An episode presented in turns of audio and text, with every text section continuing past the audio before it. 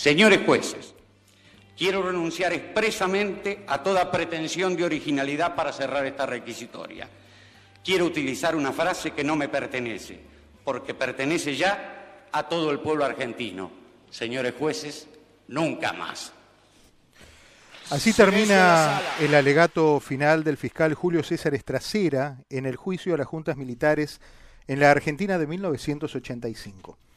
Un juicio que marcó un antes y un después en la jurisprudencia universal, porque fue la primera vez en la historia que una corte civil lleva adelante un proceso que debió darse en el ámbito de la justicia. Este juicio destapó el horror de la dictadura argentina y fue llevada al cine por Santiago Mitre, y una gran historia como esta necesitaba ser contada por gente que además de ser buenos actores, entendieran de qué se trataba todo esto. Ricardo Darín, buenos días, bienvenido. buenos días, ¿cómo estás? Buenos días a todos. Muchísimas gracias por atendernos, muy amable por, por recibirnos este llamado un, domingo en, el mediodía de Buenos Aires. Eh, ¿Y mm, por qué crees que pegó tanto esta película en este momento específico? Bueno, mira, hay varios análisis posibles para hacer. Eh, rápidamente y para no ser muy extenso, te diría que creo yo, eh, en la Argentina básicamente creo que es un tema que estaba subyacente, estaba por debajo de la piel de los argentinos, eh, latente y de alguna manera aparentemente ahora esperando que alguien tecleara nuevamente este tema y lo pusiera sobre la mesa porque la conmoción emocional que se produjo aquí, que se está produciendo con la representación de la película, eh, demuestra eso. Pero eh, para ser un poco más extenso, y no ser, eh, digamos, tan localista, te diría que a partir de lo que ocurrió en Venecia, lo que ocurrió en, en España, en San Sebastián, de lo que se nota que ocurre, por ejemplo, en las presentaciones de la película, tanto en New York como en Washington, eh, y tengo entendido también en Miami,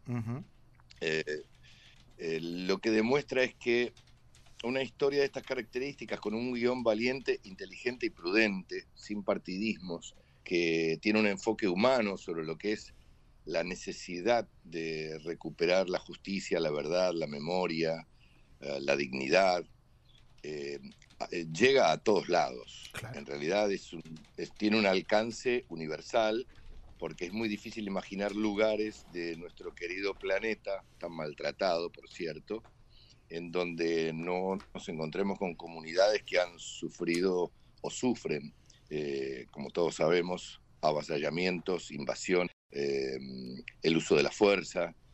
Entonces eh, es lógico entender, se me hace a mí lógico entender que este es uno de los motivos, más allá de lo que es la factura de la película eh, y lo que yo creo que es uno de sus valores más altos, eh, es lógico entender que la gente abrace este tema y, y, como vehículo la película, claro. Hay un circuito de argentinos que nos vamos como encontrando mucho en los mismos lugares.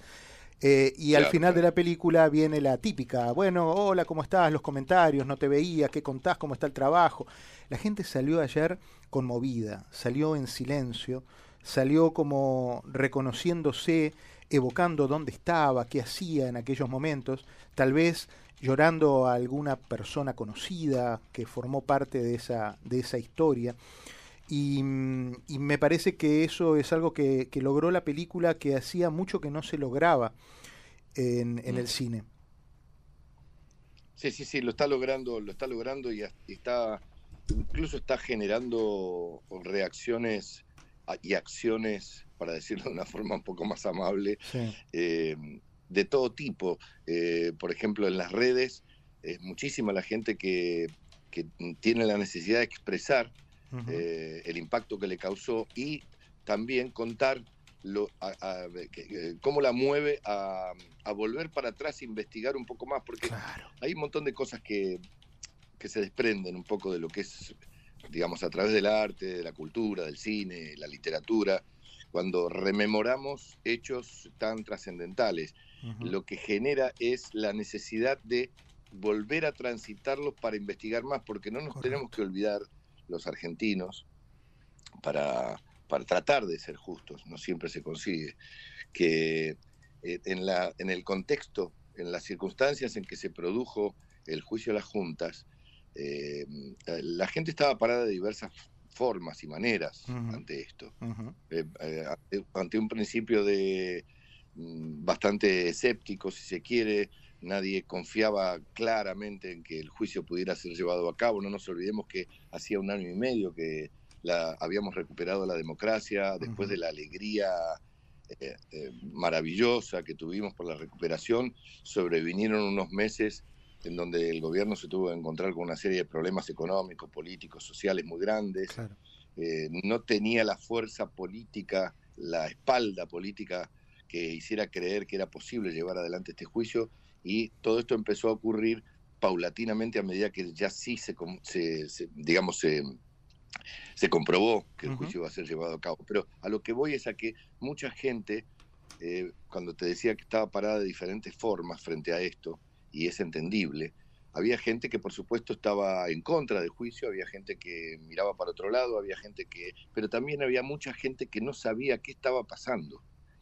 El otro día, a la salida de una representación, una señora, una mujer grande, muy educada, me abrazó, me felicitó, nos felicitó a todo el equipo, pero dijo una frase que a mí me, conmovió, que es muy suave, pero que tiene una raíz muy profunda. Dijo, gracias por esta película porque a mí me ha aclarado un montón de cosas que yo no sabía. Claro, claro.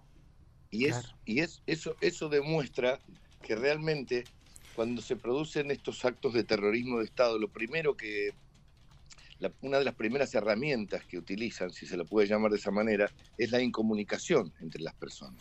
Hay una escena, hay, frases tremendas con una profundidad eh, increíble en personajes íntimamente cercanos a la historia, pero que no están dichas ni por Estracera, que es usted, ni por eh, Moreno Ocampo, que es Peter Lanzani. Alejandra Fletcher, quien hace de su esposa, esposa del fiscal Estracera, después de un encuentro eh, de, donde Estracera se habría encontrado con Raúl Alfonsín, expresidente, eh, y le dice, bueno, pero ¿qué más te dijo?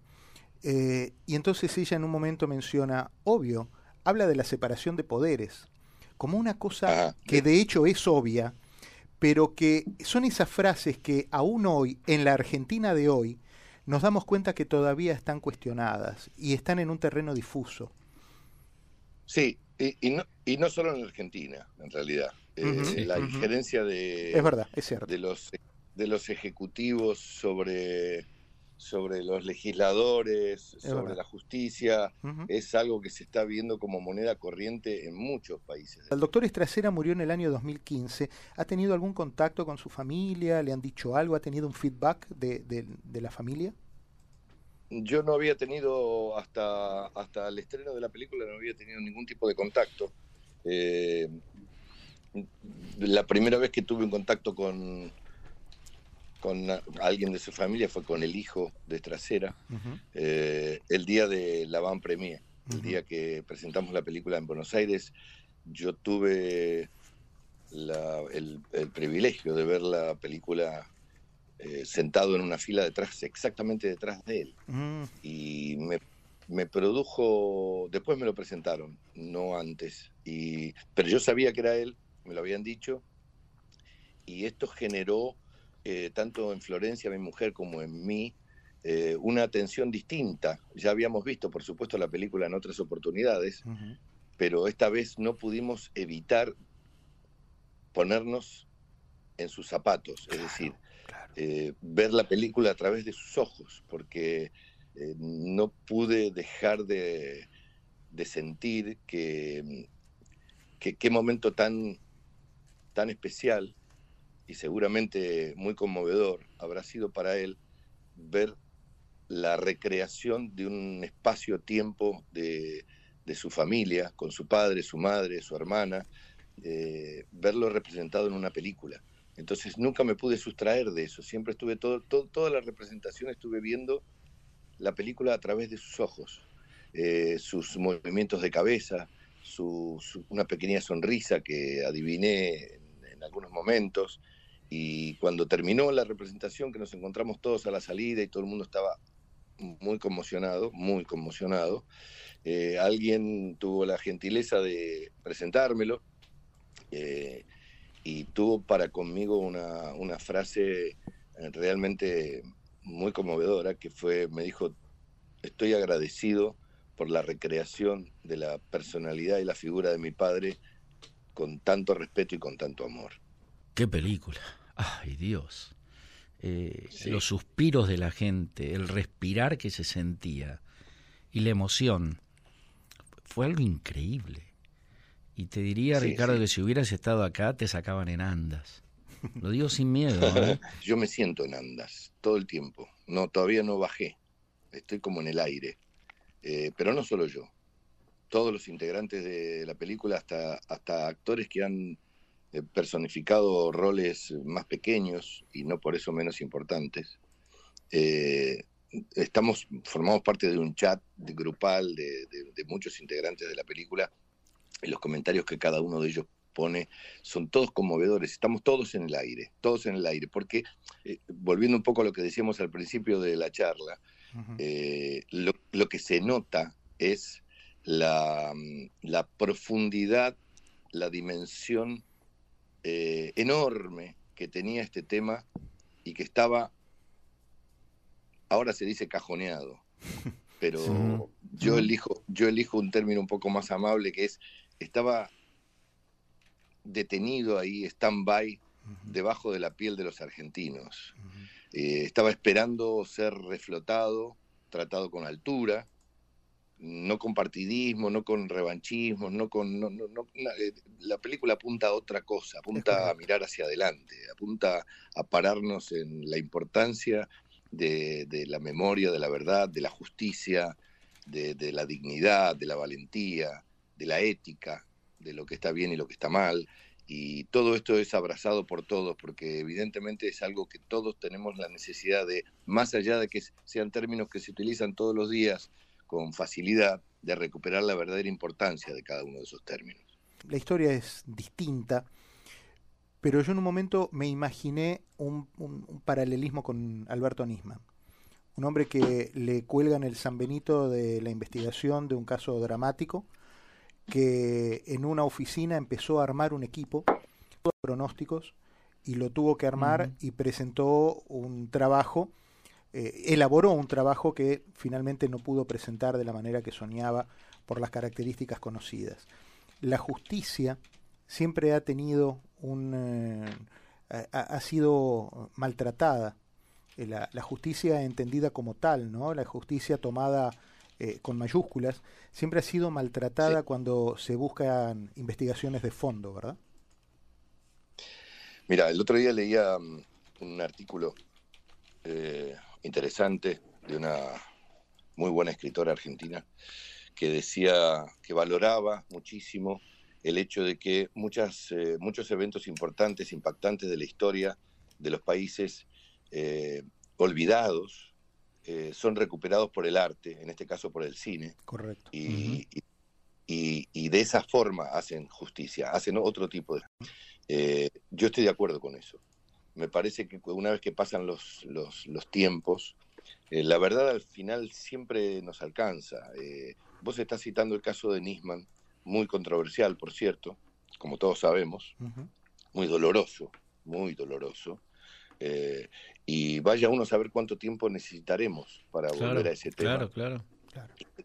Y, eh, tratarlo con la profundidad y con la claridad que merece. Ricardo, yo sé que prometí ser breve y, ya estoy rompiendo todos los compromisos. Te perdono porque te llamas exactamente igual que mi cuñado. bueno, y quiero, quiero que sepas que mi, quiero que sepas que mi hermana se llama Diego Vaz. Bueno, quiero que sepas que mi hermana se llama Florencia Vaz y no somos nada y nos escribimos igual y no somos nada y me ha pasado de hablar con gente eh, reconocida o gente del medio por trabajo y me dice, "Ah, vos sos este el cuñado del hermano de Florencia" y le digo, "Sí, claro, pero de otra." así, que, así que por ahí está la historia. Eh, te decía, no es la primera vez que contás historias relacionadas con el proceso militar. Yo recuerdo Koblik, que la vi en, un menú de películas donde uno dice, ah, espérate, debe, es de Darín, tiene que ser buena. Y la puse, no la conocía, y me encontré con un peliculón. Es un peliculón, Koblik. Es un peliculón, mira, estábamos recién hablando de la memoria y de la justicia y de todo. Koblik es un peliculón eh, en donde cometimos un error, e involuntariamente cometimos un error que condicionó eh, la aceptación de la película. La película, en términos técnicos, es un peliculón, como muy bien dijiste. Eh, yo estoy muy orgulloso de ella. Pero nosotros cometimos involuntariamente un error reconocido después por, por los integrantes de, la producción y, de la dirección y demás. Digamos, lo, lo analizamos con posterioridad.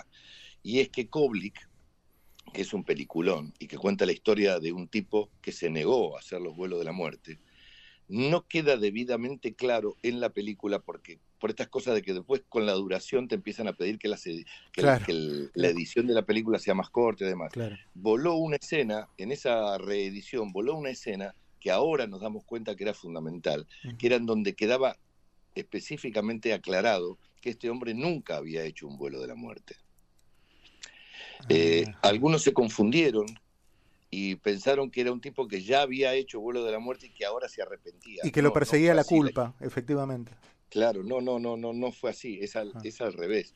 Es un señor que a punto de, darse de baja, ya le iban a dar la baja, como solía ocurrir en esos casos, para que nadie quedara fuera del plato, lo involucran en lo que era una última misión, que era un vuelo de la muerte. Él se da cuenta sobre la marcha de eso y se niega. A partir de negarse es perseguido y, amenazado, lo buscaban para matarlo, porque no querían que quedara como testigo vivo. Esta es una historia que está basada en un hecho real. Esto ocurrió. Pero nosotros cometimos el error de sacar esa pequeña escena en donde quedaba muy claro establecido que él nunca había participado de eso y que cuando lo quisieron subir a un primer vuelo, él se negó, se negó en el vuelo y fue amenazado y después perseguido. Bueno, Ricardo, acá, yo te agradezco que recuperes esa, la memoria de esa película porque es una película que yo adoro, que hicimos con mucho con mucha valentía, por otra parte, te digo, Y, y, que merece ser revisionado. Ricardo, muchísimas gracias, lo mejor para vos, gracias por tu tiempo. Eh, siempre es, eh, uno aprende mucho escuchándote y sabiendo de, eh, conociendo los detalles de, cómo se elabora una película, pero fundamentalmente no desde lo artístico, sino, sino también desde el, desde el corazón y desde la razón. Nuestro respeto, nuestro orgullo y un abrazo enorme. Muchas gracias, cuñado. Te mando un abrazo para vos y para todos los que están ahí. Y aprovecho para mandar un abrazo a toda la gente que los está escuchando. Y ojalá tengan la oportunidad de vivir la experiencia de ver la película y que luego nos cuenten qué les pareció. Así que un abrazo para todos.